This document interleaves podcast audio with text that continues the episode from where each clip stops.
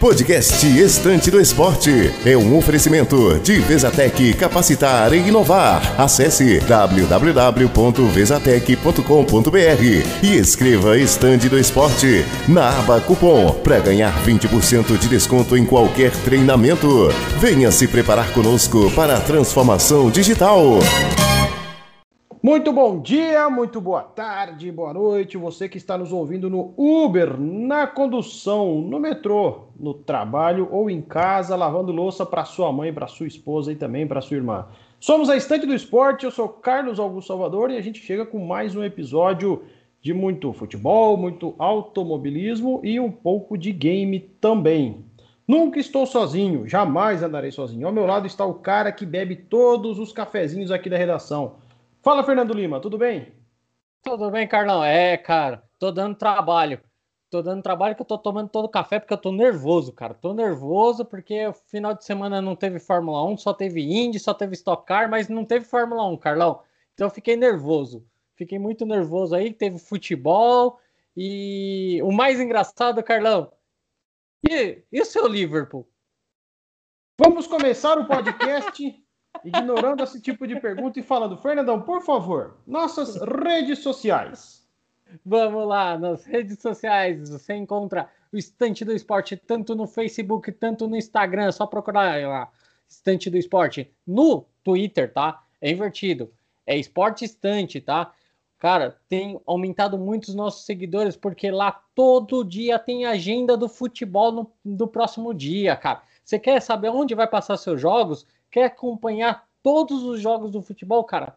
Vai lá, clica lá no curtir, seguir, porque lá você encontra esse tipo de informação. Fora isso, Carlão, temos o nosso blog site no ar também, que é só acessar lá, estantedoesporte.com.br. Boa, boa, isso aí mesmo. A gente está em todas as plataformas e principalmente no site que sempre tem matéria bacana e matéria especial. Fernandão, a gente já acelera porque o tempo é curto e a gente já começa com o um resumo do pit stop. É, Carnão. O pit stop vem emocionante ali, mas antes de falar de Indy Stock Car que a gente já teve nesse final de semana, vamos discutir um pouquinho da Fórmula 1, Carlão? Porque ah, assim, com certeza, né? Olha só, a Haas, que até agora não tem nem o Grosjean, nem o Magnussen, são dois pilotos que você adora, você acha que eles são os melhores pilotos do grid. Mas eu acho que eles não vão é. renovar contrato com a Haas. Qual que são as opções da Haas aí que a gente tem? Porque vem um, vários pilotos aí. Nesse final de semana, agora que vai ter o Grande Prêmio de Heinfeld, que é Nürburgring, né? Que não pode ser uhum. chamado de Grande Prêmio da Alemanha, porque o Grande Prêmio da Alemanha pertence a Hockenheim. É, vamos ter piloto testando a Haas, né? Que é o Carl Ilott, que vai vir aí, que veio da, da Fórmula 2, testar a Haas no primeiro treino livre. Mas aí, a gente tem Pietro Fittipaldi, a gente tem o Cal, que tá vindo, tem o Mick Schumacher ainda também, que vai testar a Alfa Romeo também nesse final de semana. Mas aí, quem você acha que deveria estar tá entrando no pit stop da Haas aí? Quem merece estar lá, Nico Huckenberg e Sérgio Pérez. A Haas contratando esses dois pilotos experientes tá? Ela dá um passo a mais no grid, ela deixa de brigar com a Williams e ela começa a falar em Q2, começa a falar em ser uma equipe para brigar ali com uma AlphaTauri, por exemplo, no meio do pelotão. Tem o boato aí do papai Mazepinho, Mazepan para alguns, né? Tentar comprar para o filhote. Aí se vira moda, meu amigo. Até eu, quando tiver um filho, vou comprar uma equipe de Fórmula 1 para ele começar a correr. Porque é, é, é, chato esse negócio. Ah, vou comprar uma equipe, eu sou empresário, blá, blá, blá, e bota o filho a correr. A gente já tem aí o caso do Stroll que não é muito bem visto pela Fórmula 1, né? E agora pode ter esse caso também. Mas se eu sou Gunther Steiner, falo com Gene Haas, peço para ele soltar aquela pandorga voadora sem fundo, mando para a Alemanha e mando para o México com um pouquinho de tequila, um pouquinho de cerveja da Bavária e trago os dois para casa. É, Carlão, e falar em, em, em, em, troca aí de piloto e troca de motor. Cara, a, essa semana foi sem corrida, mas cheio de anúncios, né? porque é. a Honda falou que não corre mais na Fórmula 1 a partir de 2021, né? É, a partir de 2022, né? Na verdade, porque 2021 vai ser a última temporada dos motores Honda na Fórmula 1. E ao mesmo tempo que ela anunciou a saída da Fórmula 1, ela anunciou a renovação na Indy, né? Então é. você vê aí, acho que a Fórmula 1 não tá tão boa assim para a Honda como a gente imaginou. Eu acredito que a Honda percebeu que não consegue competir com o motor Mercedes. Eu imagino isso, eu não acredito nessa história de custo, né, de corte de custo como foi anunciado, política ambiental, porque senão ela não anunciaria mesmo a renovação com a Índia. É uma política um pouco um pouco estranha, mas a Honda tem disso, né? Depois ela chegou a ficar alguns anos fora, depois teve equipe, a BR Honda e tal, etc. Depois anunciou que voltou. Agora, Fernandão, é, a posição da Honda é de entender. Você imagina Christian Horner agora, muito é. irritado. É. Porque pelo, pelo regulamento da Fórmula 1, a montadora que tiver é, fornecendo menos motores é obrigada a fornecer. Sabe quem que fornece hoje menos motores para a Fórmula 1? Quem? A Renault, do Cyril Abiteboul. é... Aí, aí, aí, é o caos. Aí é o caos de novo na vida dele. Ah, imagina, imagina lá Christian Horner chegando para assinar o contrato e rolando aquele pagode. Você pagou com traição a quem sempre te deu a mão. É isso que a Bitbull deve cantar, tá? Mas é, ou a RBR começar a fazer seu próprio motor movido energético, né? É uma hipótese. Aí o carro vai voar, Carlão. Aí o carro vai voar literalmente. É, vai ter asas. Mas, Carlão, estão falando muito de Volkswagen. Será que isso é real ou não? Acho difícil. A Volkswagen teve há cinco anos atrás um escândalo muito grande né, na, na indústria automotiva, um escândalo de espionagem, foi multada em milhões e milhões de dólares. É, por isso, inclusive, que ela diminuiu seu investimento no seu clube na Alemanha, né, que é o Wolfsburg, tudo devido a esses prejuízos anuais. Acho difícil, Fórmula 1 não é brinquedo, a não ser para papais milionários. Fala-se também em Aston Martin, né? Fala-se também em Aston Martin, mas eles também terão uma equipe própria. É complicado, eu acho que a Red Bull fica, fica muito refém dessas outras montadoras, mas eu vou te falar uma coisa, eu não descartaria um motor Ferrari, tá? Não descartaria um motor Ferrari. É, já trabalhou, né? Já trabalhou com a Ferrari na, na Toro Rosso um tempo atrás, né? Mas, Carlão, eu acho que assim, eu gostaria de ver uma outra fornecedora de motor que se falou um tempo atrás de entrar e depois desistiu, mas seria muito interessante ter a Porsche, tá? Oh. Imagina ter a Porsche aí como fornecedora de, de motor? É. É, ou, ou então assim, para ser um, um, um, tapa na cara, no bom sentido da situação, quem sabe a Toyota não volta a investir na Fórmula 1. É, ou a Chevrolet, né? A Chevrolet tá na Indy, né? Então é. a Chevrolet já tem essa expertise aí de, de automobilismo, né? Então, de repente, né? Como a, é, a Liberty americana, a Chevrolet tal e tudo mais, imagina, seria até seria interessante ter isso aí. Mas eu acho difícil e eu acho eu fiquei triste com a notícia, porque eu, eu tava gostando da evolução do motor Honda e eu tava até esperando que o motor Honda em dentro de 3, 4 anos aí poderia surpreender e ter um título mundial. Mas, é, eu, mas fale, eu, fale, Carlão. Eu acho que infelizmente esse 3, 4 anos não chega, Fernandão, porque nós temos um piloto impaciente, né? Que é considerado por muitos um talento, que já se acha que pode ser campeão e viu nessa temporada que está um degrau abaixo e temos um diretor que faz mal para a equipe, que é o Helmut Marko, que não tem muita paciência, não. Né? Então, eu acredito sinceramente que não duraria esse tempo aí, esses 3, 4 anos. E tem um detalhe, né? Por que, que seria a Renault? Porque a Renault fornece para ela e para a McLaren. E ano que vem a McLaren vai de Mercedes. Então a Renault perde um cliente. Vamos pensar nesse sentido. É complicado, Carlão. Carlão, é... antes de entrar na aposta aí, mas eu quero só fazer um assunto rápido aqui para gente. Fernando Alonso declarou que ele é um piloto completo, que ele é um dos melhores pilotos da atualidade. Você concorda com ele? Concordo. Para ser piloto, você precisa de dois pés para acelerar, né? Um para outro para frear, braços para dirigir o volante com as duas mãos. A gente viu aí, por exemplo, a, a dificuldade que o Robert Kubica teve mesmo com, com só lesão. O pescoço duro, firme, né? O Fernando Alonso tem. Eu acredito que fisicamente ele é um piloto completo. Agora. Esquece, Fernando Alonso não volta a ser campeão da Fórmula 1. Ponto. É, não. Carlão, você tá maldoso com o Fernando Alonso. Vamos fazer um podcast especial sobre o Fernando Alonso, vamos ver. É. É, vamos falar de, de, de, da próxima prova aí, no Nürburgring, que vem aí com bastante tensão, porque vai estar tá frio, ah, os pilotos acredito que vão ter pouca aderência no, no, no circuito. E o mais de, o detalhe nisso aí: Vettel, Hamilton, Ricardo, Bottas, Grosjean e Pérez conhecem a pista. Fora isso, mas ninguém conhece a pista, tá? É. Nenhum dos outros pilotos correram lá. Então a gente pode ter um grande prêmio igual o Mugello, assim, emocionante. Vamos ter grande prêmio aí diferente aí. Eu, eu, tô, eu vou fazer a minha aposta bem diferente, tá? É mesmo, Fernandão? Eu, eu creio que vai ser uma corrida desafiadora para os pilotos, mas principalmente para os engenheiros, né? A temperatura que espera-se lá 9, 10 graus e a Fórmula 1 não corre nessa temperatura, né? Até porque quando ela faz os testes em Barcelona na, na no inverno lá, em fevereiro, é assim, essa é a temperatura. Mas Barcelona ainda é uma cidade relativamente quente para os padrões europeus. Agora ela vai para uma cidade alemã em outubro e aí complica. Será desafiador agora, se vier uma chuva, aquela chuva fina, aquela chuva molha bobo, como a gente fala em Santa Catarina, vai ser melhor ainda. O que, que é a sua aposta, Fernandão? Primeiro, segundo terceiro e a pole. Conta para nós. Vamos lá, hein? Eu aposto na, na vitória do Verstappen, tá? Aposto na, na segunda colocação de um Ricardo e uma terceira de Pérez, tá? Ou Stron, tá? Eu tô na dúvida ali. Mas a pole eu acho que vai ficar com a com as Mercedes ali, com, com o Bottas, que é o leão de, de pole position. Porque é. Hamilton.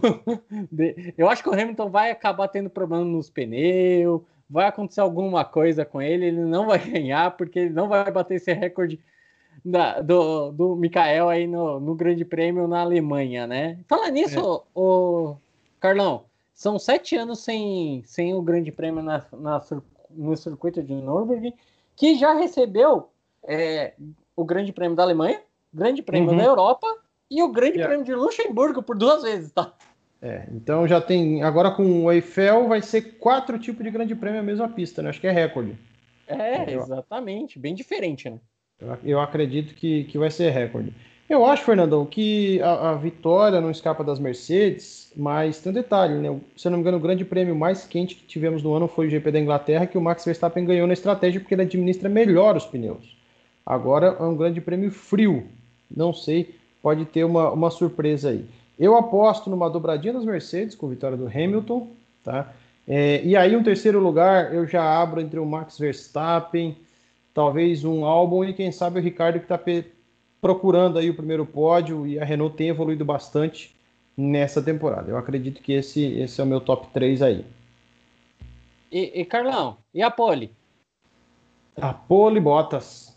Leão de treino, Bottas. Ele vai fazer a pole, mas ele vai ratear na largada, o Hamilton vai passar e ali acabou-se. E outra coisa, aí, aí ah. Fernandão, vamos lá. Carlão aposta numa corrida monótona, corrida de dar sono. Você lembra a última vez que eu fiz isso, né? Sim, tivemos... sim, verdade. Não, tivemos muita emoção quando eu fiz isso. Então vamos apostar em algo horrível, ruim, para que aí depois eu chegue lá e diga que eu estava errado, porque eu sei que a minha zica reversa tem que funcionar. Exatamente, Carlão. Carlão, você sabe, eu pensei que você ia apostar num terceiro lugar diferente e fazer ele ganhar mais um pódio aí nesse circuito. Sabe quem ganhou um pódio nesse circuito? Sérgio Pérez ou Kimi Raikkonen?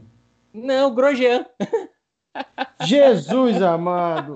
o Kimi Uou. também tem pódio, tá? Mas o, o Grosjean ele teve um terceiro lugar na, no GP de Luxemburgo e em 97, se não falha a memória, tá? Ah, Com a Lotus. Então, e foi, foi, Dois... foi, é, foi, acho 2007. que foi 2007. 2007.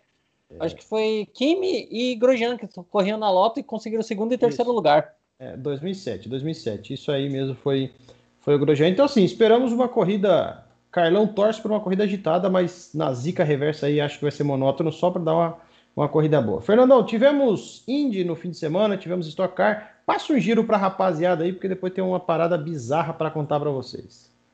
Exatamente, Carlão. Teve Indy, tá? O... Eles correram no circuito de Indianápolis pela, acho que quinta vez ou quarta vez do ano já, tá? É... O GP de Harvard, tá?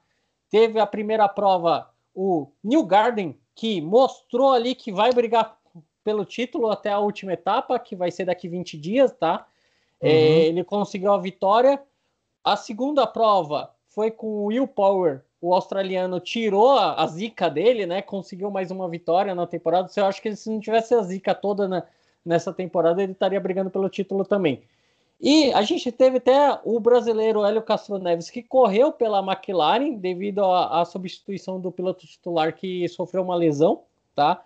Então ele correu na, na prova, mas não teve um bom rendimento nem na primeira nem na segunda, ficando em vigésimo e vigésimo primeiro, se não falha a memória, tá?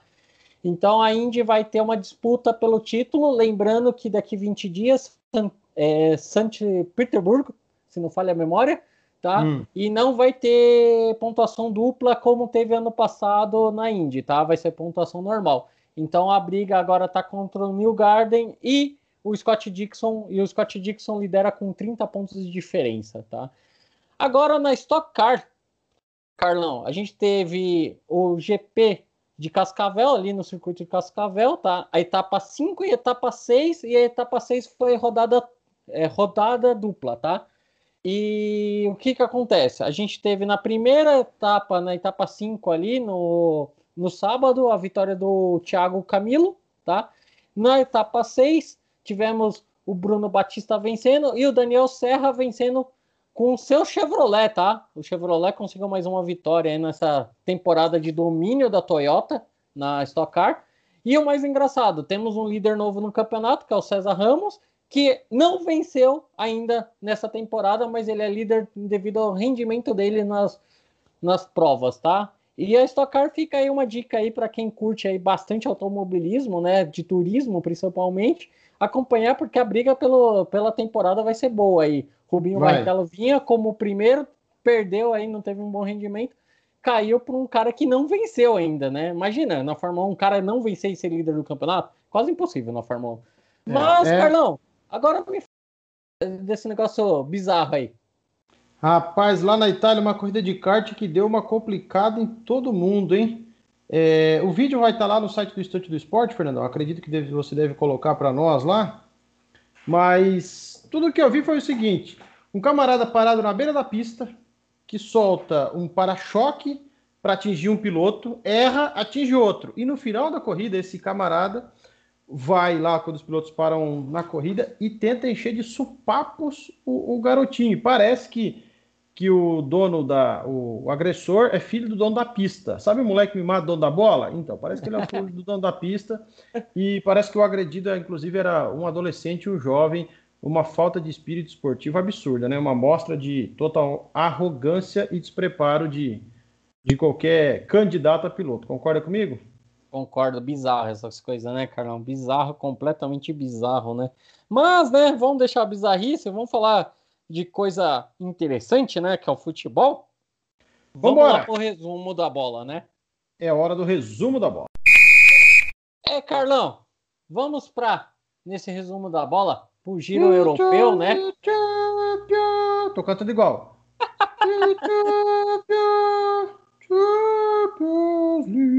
Rapaz, igual, cara. eu... igualzinho, cara. Igualzinho. Por isso que o pessoal do estúdio colocou fone de ouvido agora. Não entendi cara, por quê. Cara, tem de sacanagem. Mas vamos lá, Fernandão. Vamos lá, teve o sorteio da Champions League, né, Carlão? E aí, o que, que, você acha da, desse sorteio? Você achou que teve algum grupo da morte? Como que é a sua expectativa? Eu fiz até uma coluna que tá lá no site, uma análise tá minha lá. aí, que ach, achando o que vai acontecer em cada grupo. Mas, Carlão, você, o que você achou? Rapaz, eu não achei nada. Quando eu acho, já tem dono. Não, brincadeira. O Carlão hoje tá meio engraçadinho, mas brincadeira à parte. Fernandão, vamos fazer o seguinte: oito em oito. Vamos analisar os oito grupos em oito minutos. Esse é o novo quadro oito em oito. Grupo A. Nós temos o Atlético Bayern Munique, Lokomotiv Moscou e o Salzburg. E aí não se trata nem de apostas. Um minuto para esse grupo, Fernandão. É, se trata aí de, de uma análise rápida. Para mim, é, sem dúvida, classifica o Bayern, sem dúvida, classifica o Atlético. O Bayern, hoje, no último dia de janela, anunciou o Douglas Costa, anunciou o Choupo Motim e anunciou também o. Não é Sar, é Ber. É um jogador que veio da França aqui. Já já eu vou confirmar o nome. E mandou o Kaizance lá para o Olympique de Marselha. É, Fora acredito... o Sané, né? Fora, Fora o Sané. Sané. Fora o Sané, que já chegou para jogar com a 10. Mas, Fernandão, para mim classifica esses dois. O Lokomotiv Moscou perdeu o Miranchuk, que foi para a Atalanta, né? E o Salzburg, o Salzburg é o time que perdeu o Haaland, perdeu o Minamino, perdeu sua espinha dorsal. Para mim, a terceira vaga vai para o time russo. 30 segundos, como é que você analisa esse grupo? É, eu concordo com você praticamente em tudo, Carlão, porque eu acho que não vai ser diferente, tá? O Bayern vai liderar aí tranquilamente, o Atlético de Madrid com Simeone e Luiz Soares vai conseguir a segunda vaga tranquila também.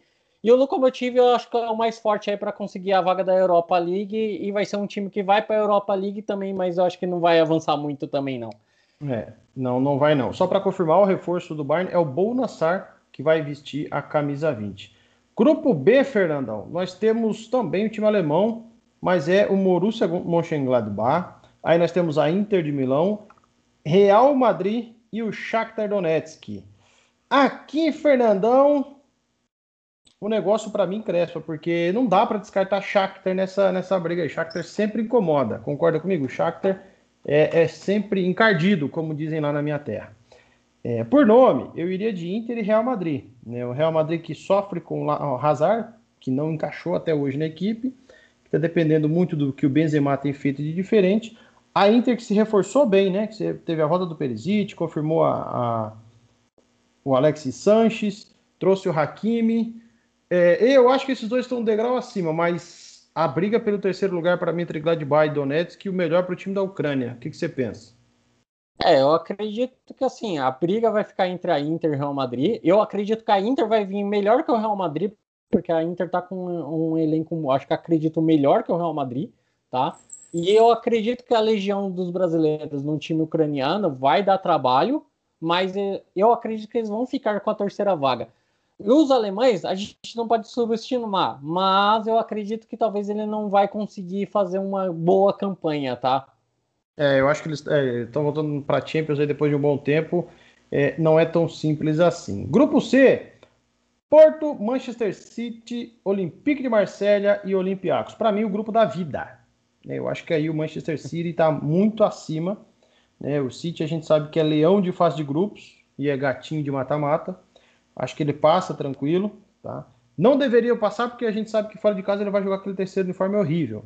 Mas acho que sem, sem dificuldade passa. Porto é o atual campeão português e o Marcelo é o atual vice francês. Acho que esses dois aí para mim, aí eu deixei aberto a segunda vaga. Eu acho que os dois aqui vão travar uma grande disputa. O Olympiacos do Rafinha vai correr aí para não fazer feio. O que, que você acha? Carlão, a gente tá concordando quase em tudo aí, né? É, acredito que vai ser mais ou menos isso. Acho que o Guardiola não vai ter dificuldade, né? Desde que ele não, não tropece, né? Desde que não aconteça nada, né? Que eu acho que esse, essa pandemia que a gente está vivendo pode acontecer um dilúvio no time aí, pode acontecer um apagão no time.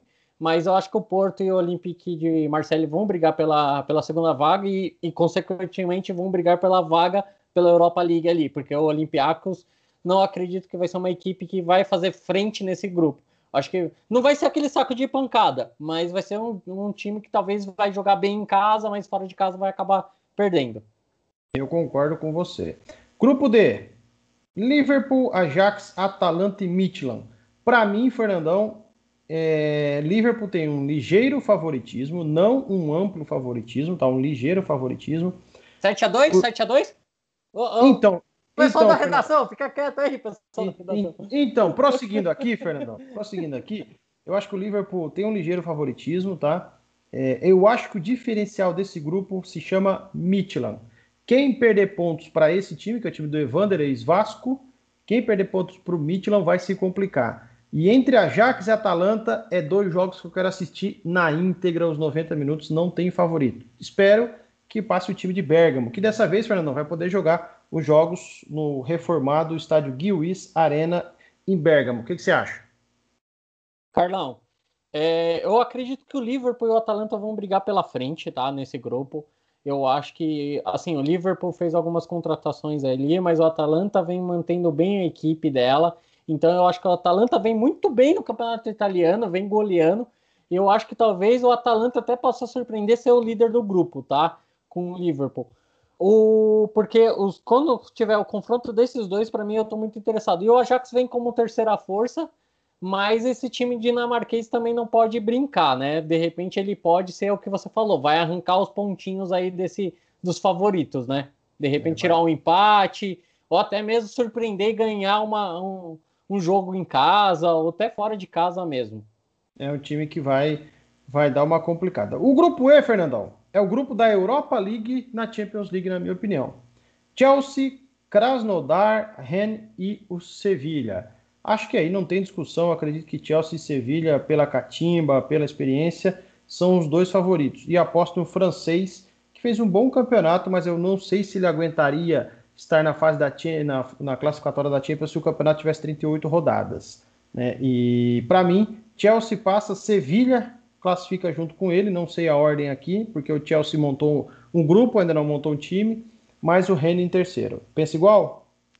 É, eu penso igual sim, Carlão. Nesse sentido, eu penso igual. Eu acredito que o, o Chelsea vai ser a força mais forte, mas o, o Sevilha, para mim, é o time que eu vou ficar muito atento, porque eu quero ver muito esse time passar por mata-mata da Champions e, de repente, chegar numa final da Champions. Imagina, o Papa Europa League chega numa final da Champions, seria muito interessante. Mas, tá, eu, eu, eu deixo um adendo aí que, de repente, o Chelsea. Oh, o Chelsea pode ser uma coisa que possa vir se complicar aí e até surpreender e ficar fora, tá? Porque a gente não sabe como vai ser esse super elenco do Chelsea. É, isso, isso é verdade. Tem, é uma incógnita ainda. No grupo F, nosso 8 em 8 está acabando aí. Dortmund, Bruges, Lazio e Zenit. Eu vou de Dortmund e vou de Lazio com a fúria de tiro imóvel. E você? Cara, eu vou de Dortmund mas talvez eu vou, a segunda vaga para mim definida, talvez o Zenit, talvez o Coburg, porque a Lazio está muito ruim no campeonato italiano, tá? Eu vi o jogo da contra a Inter, não foi, tá, teve uma frentezinha, mas eu, eu acho que a Lazio vai ficar em terceiro nesse grupo, hein? Você acha? Você vai pelo Zenit? Eu acho que eu vou pelo Zenit, até mesmo o time belga que pode surpreender. Tudo bem que ele é o azarão, né? Mas o Zenit aí pode, de repente, pode surpreender porque ele é o bicampeão russo, né? E o atual campeão da Copa da Rússia. É, então pode ser sim. Grupo G.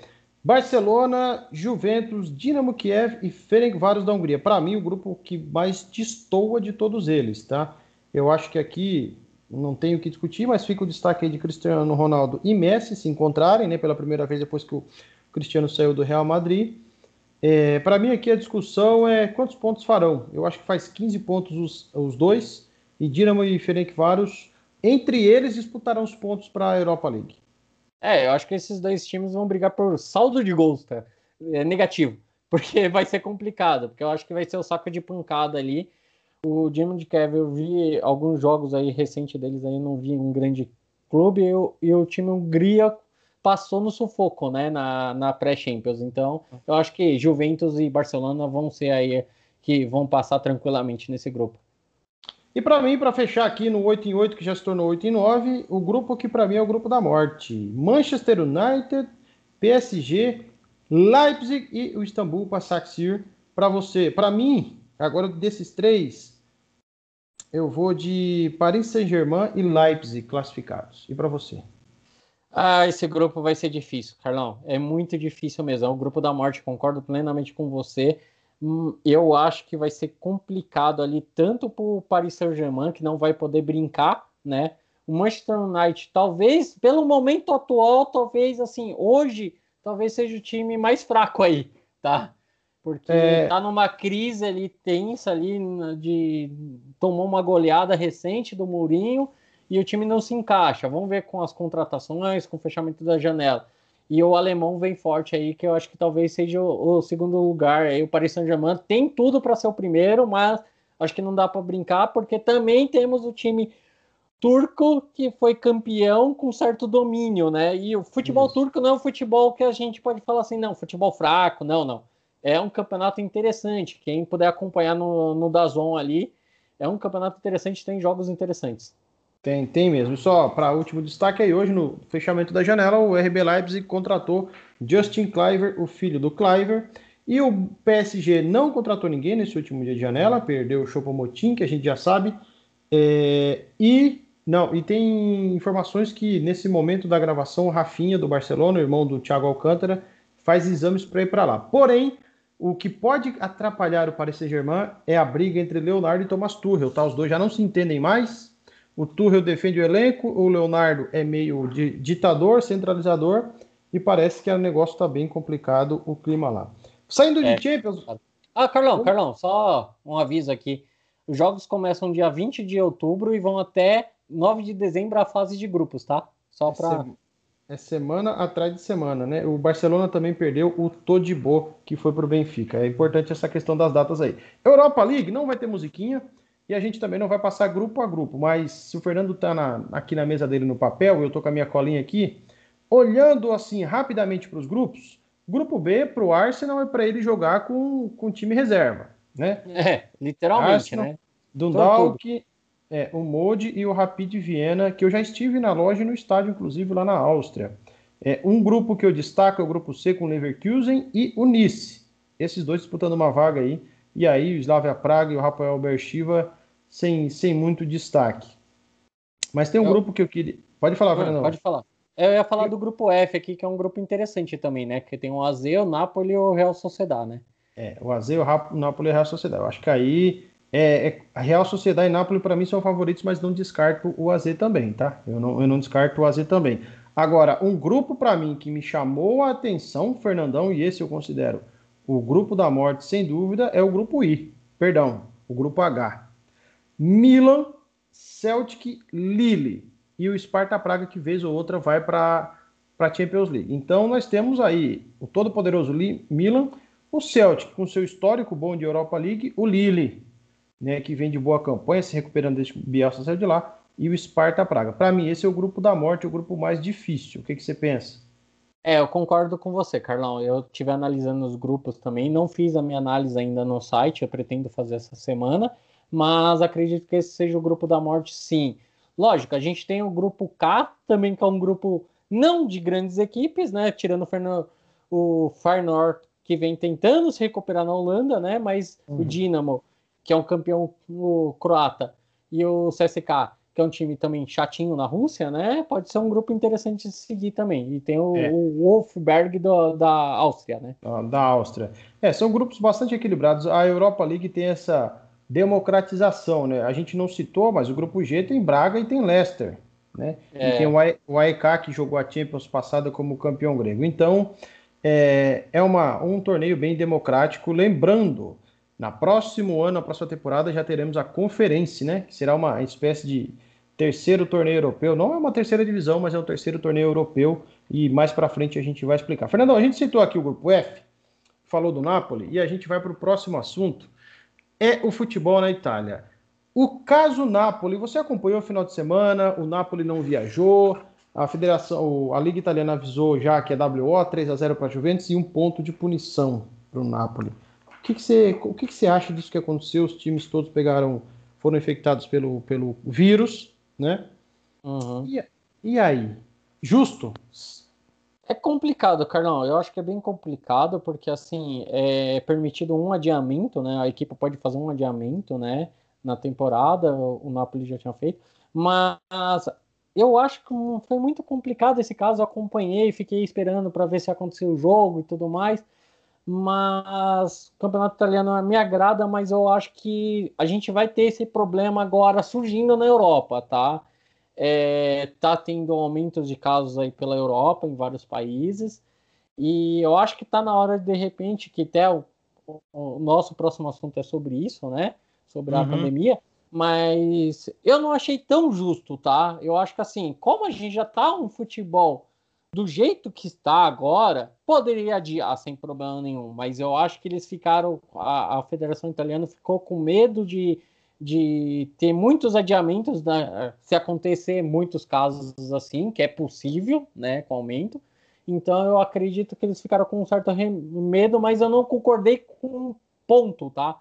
Eu acho que assim, se perdeu, perdeu, beleza. Não precisa dar ponto negativo, é. ou tirar ponto, entendeu? Eu acho que isso é meio absurdo, né? Porque não é, um, é um, não é uma inadimplência da equipe, às vezes, né? Cara, o vírus a gente sabe muito bem que é no ar, de repente foi um caso aí mais que tenha todo a, a linha, o, o, o, como fugiu até a palavra aqui, toda a questão de rigor sobre os jogadores, cara, pode acontecer qualquer um pegar esse esse maldito vírus aí, né? Então, eu acho que só isso aí foi demais, tá? É, é situação bem complicada, envolveu o poder público, envolveu o Napoli, obviamente, é, envolveu a Liga, porque o Napoli queria jogar, né? E aí não deixaram eles, eles viajarem. Concordo com você, acho que a punição de, de menos um ponto é bem desagradável, tá? É bem desagradável, desnecessário. Já perdeu, já não jogou. O que é ruim é que são três pontos na conta da Juventus de uma partida que, quem sabe, eles poderiam perder pontos para ver um campeonato mais mais equilibrado. Mas para quem fala aí que o campeonato é ruim, que o campeonato italiano é retranque, barará, barará, porque parou de ver futebol, não tem visto os jogos e muito menos os jogos da Atalanta, né, Fernandão? É gol atrás de gol. Mas vai Exatamente. ser legal. Exatamente. Vai ser legal na Champions ver, ver a Atalanta enfrentar o Liverpool ir para cima e tomar um 7. É, não fala em 7, hein? Porque ultimamente, né? Falar em 7, né, Carlão? Vamos, vamos falar do nosso próximo assunto que é o futebol no meio dessa pandemia, né? A gente sempre falando do caso aqui no Brasil, que não deveria coisa, mas a gente está vendo resultados um pouco diferentes, né? Em, é. Nos campeonatos atualmente, agora na Europa também a gente está vendo mais esses casos. A gente teve o caso do Bayern lá na Champions, naquele 8 a 2 do, do Barcelona, né?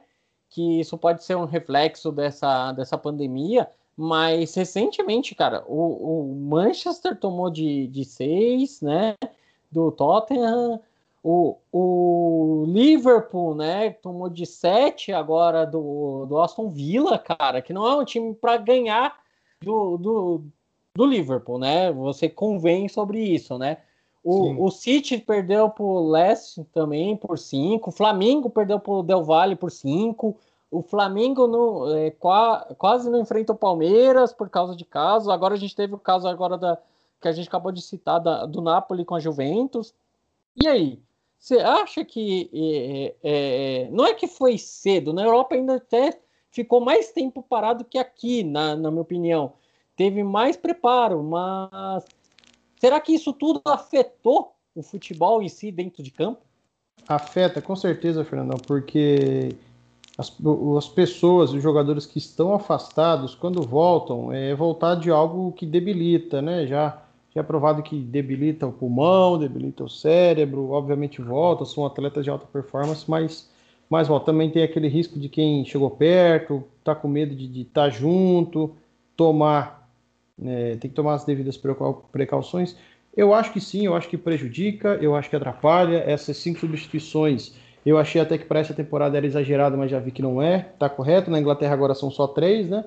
A UEFA, se eu não me engano, também só três tá, na Champions. Eu acredito, Fernandão, que vai dar uma destoada boa. Não se deve justificar, tá? Não se deve justificar grandes goleadas a isso. Nem o Manchester, até porque o Manchester tomou porque o time é muito ruim. O Liverpool não deve justificar isso por, pela ausência de Mané do Thiago com essa com, com o vírus é, acho que não é justificável, até porque todo mundo tem atleta suficiente para pôr em campo os elencos. Quando não tem, seria o caso do Napoli ontem não joga, ou a federação não deixa, não deixa, não permite jogar. É, o cenário vai mudar, tá? O cenário vai mudar porque será cada vez mais comum os desfalques. Então, o papel do fisiologista, que é diferente do fisioterapeuta no clube, né, é, ele terá muito mais importância, porque quando alguém volta, recebe essa alta dessa da doença, né? Ele vai ter que voltar a se recuperar não só o condicionamento físico, mas o corporal e principalmente o mental. Eu acho que teremos aí um novo cenário nessa temporada a nível de desfalques e goleadas começam se repetindo. É, e a gente tem um outro porém, né? Agora a gente vai ter a volta das eliminatórias da Copa do Mundo. E isso é um problema tanto na Europa, que é jogadores saindo dos seus países viajando, tal tudo mais, e os jogadores também sul-americanos vindo para os continentes que tem mais contaminação, os jogadores africanos também indo. É. Isso é pode afetar mais ainda o, o, futebol em si, né?